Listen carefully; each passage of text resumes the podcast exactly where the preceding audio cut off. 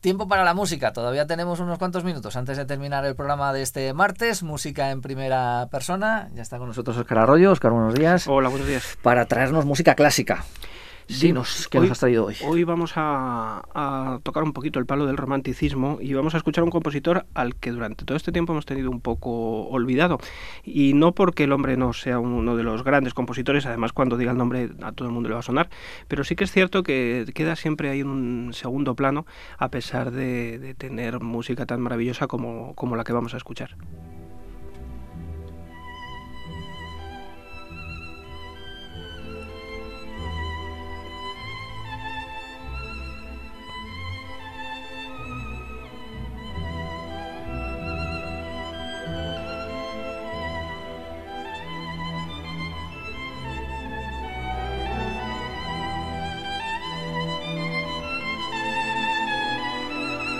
Este es el precioso y maravilloso concierto de violín de Félix Mendelssohn. Mendelssohn, compositor del romanticismo, que vivió, fue coetáneo de, los otros grandes compositores románticos como Schumann, como, bueno, Brahms es un pelín posterior, pero son Schumann, Brahms, Chopin, todo ese, todo ese grupo de, grandes pianistas, pianistas también, digo, músicos y pianistas del romanticismo, que compusieron pues el núcleo duro del, del repertorio romántico.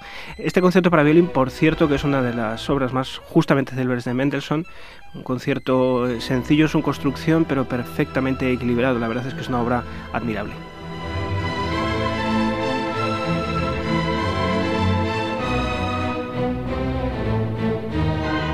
Estamos escuchando aquí la, grabación de Christian Ferras, una de esas grabaciones eh, históricas, una, en, una, interpretación que por otra parte pues eh, trasluce muy bien esa, esa, energía, esa forma de componer de, de, Mendelssohn. Mendelssohn fue un, un, hombre de una familia acomodada, entonces pudo dedicar eh, gran parte de su vida y de su sensibilidad a, no solo a la música, a otras artes. Él mismo, hay por ahí acuarelas de él, es decir, era una persona mm. muy en contacto con poetas, con, con otros eh, ámbitos artísticos y eso se plasma muy bien en, su, en la estética de su música, en su relación con, la, con los textos, en su relación con, pues, con, la, con la, en general con todas las diferentes disciplinas artísticas del romanticismo. Vamos a ir un poco más adelante. Mendelssohn, que era austríaco, me parece, ¿no? Mendelssohn, eh, bueno, él nació, no sabría decirte ahora mismo, pero sí, vivió en el ámbito, no era austríaco, ¿eh? Él vivió, yo creo que es en el ámbito alemán, desde luego. Eh, murió en Leipzig, eso sí me acuerdo, no sabría decirte dónde nació. Eh, ahora mismo cualquiera en Wikipedia pincha, o sea, es un dato. En cualquier caso, él vivió siempre en el ámbito alemán, fundó el Conservatorio de Leipzig y, de hecho, gran parte de su vida y gran parte de su mérito, o de su mérito, o de su, digamos, de su herencia, viene de, se le adjudica haber redescubierto a Bach, porque Bach durante muchos, mucho tiempo estuvo bastante olvidado y él fue en el que, pues, por aquello de recalar en Leipzig, y donde, donde Bach fue organista y en Santo Tomás, etcétera, y cantor, pues quizá por eso recuperó toda esa ese torrente de la música de Bach y eso es una de las cosas que le debemos también a Mendelssohn. De hecho, fue el primero que hizo la interpretación de, de la Pasión según San Mateo en tiempos modernos o mm, posteriormente a su composición. Decía que vamos a escuchar otra sección del concierto de violín que a mí de las cosas que más me gustan de todo el romanticismo, que es el final de la cadencia, el primer movimiento cuando vuelve a aparecer el, la melodía principal.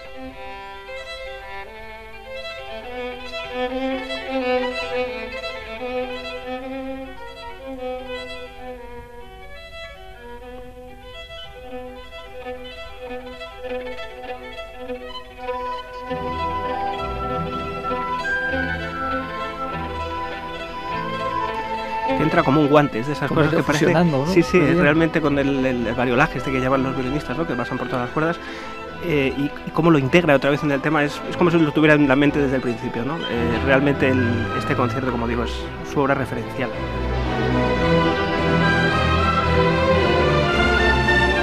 Pero no solo escribió este concierto, escribió varias sinfonías, no muchas, como los compositores románticos, igual que Schumann ha escribido cuatro, pues él eh, también escribió otras tres o cuatro, eh, pero sí que es especialmente reseñable su música de cámara. Vamos a escuchar un poco de uno de sus tríos para violín, viola y, perdón, violín, violonchelo y piano, el trío en re menor, opus 49, en las manos de, de Pellman, de Isaac Pellman, y Emanuel Ax.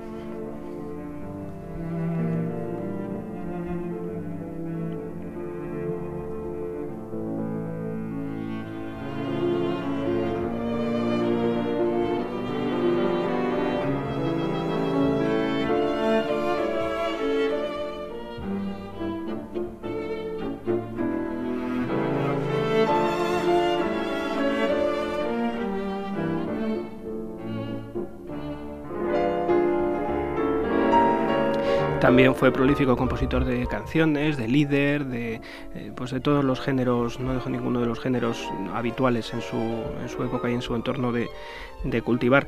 De hecho, fruto de esas inquietudes artísticas que siempre tuvo, tuvo la ocasión de, viajar, también vivía de forma desahogada, como digo, y recorrió toda Europa empapándose de los, eh, de los diferentes eh, eh, estéticas musicales y también no solo musicales, sino extramusicales. Vamos a escuchar una, una sección, el, arranque de una de, sus dos oberturas, la obertura llamada Las Hébridas, basada precisamente en, inspirada en, en esas islas de escocesas, las hébridas, y que rememora y que de alguna manera nos evoca maravillosamente ese ambiente brumoso de las islas del, del norte del Atlántico.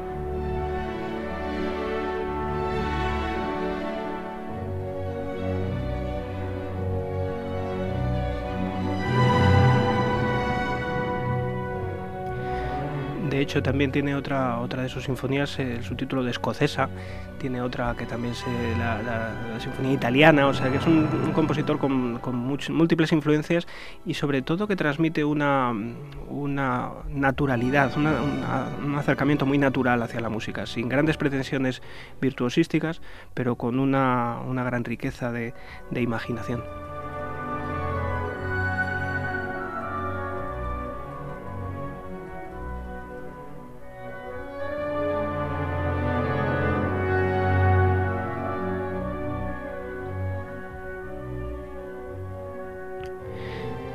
Sí, como decía, toda esta, esta, esta imaginación la plasma muy bien. En, para terminar, vamos a poner un ejemplo de eh, la influencia de la, de, la, de la, voz o de la melodía, en, el, en este caso en el piano. Eh, Mendelssohn escribió bastante música para piano, pero la más representativa de todas, de toda esa música, de toda esa producción, son las que, bueno, aquí se llaman en castellano romanzas sin palabras. Eh, el título original es Lieder ohne Vortex, significa literalmente eh, canciones, o líder, canciones, el género este alemán, sin palabras.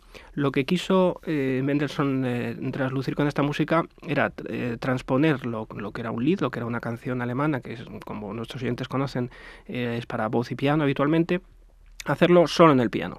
Y para eso utilizaba texturas que, que, permitieran tanto introducir la melodía como el propio acompañamiento en las dos manos del pianista. Y eso le hizo recorrer un enorme abanico de modelos de acompañamiento, de fórmulas y de texturas que, que realmente son un, auténtico torrente de imaginación en, las, eh, no sé cuántas tienen en total, pero tener unas 30, 40 ramazas sin palabras, eh, que además se tocan mucho, se tocan mucho en los conservatorios porque son relativamente asequibles, las hay más fáciles, más difíciles, pero todas tienen esa riqueza y esa, ese, como te digo, ese acercamiento a la naturalidad y a la, a la, a la música de una manera natural y vital que tenía Mendelssohn, eh, pues de una manera muy, muy asequible, muy cómoda para el pianista y que además enseña, como, como es uno de los retos de los pianistas, a cantar con el piano. Eso tan, tan interesante que, que, que decía Chopin, eh, que escucháramos a Bellini para aprender a cantar, pero Mendelssohn lo pone todo en el piano.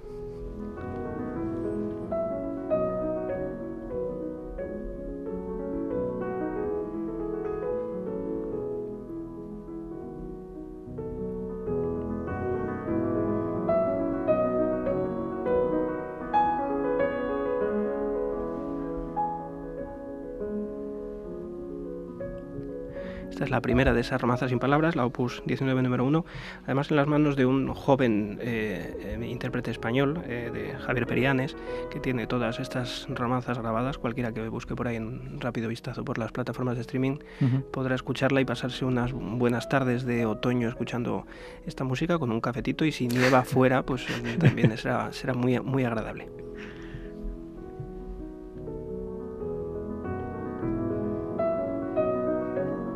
Música para grandes o pequeñas pasiones, esta del, romanticismo. Sí, sí, efectivamente, una música para, para todos los públicos y una buena manera de, adentrarse en, como digo, una música asequible, una música cómoda de escuchar y luego ya más adelante cuando mm, sea un, un avezado o conocedor pues ya entrará en Wagner.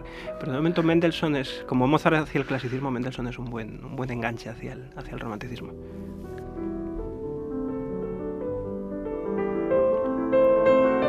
Félix Mendelssohn, nuestro protagonista musical de hoy. Nos lo ha traído Oscar Arroyo. Oscar, muchas gracias. A vosotros. Y hasta la próxima. Hasta luego. Y nosotros nos vamos. Mañana volvemos. Feliz tarde. Hasta mañana.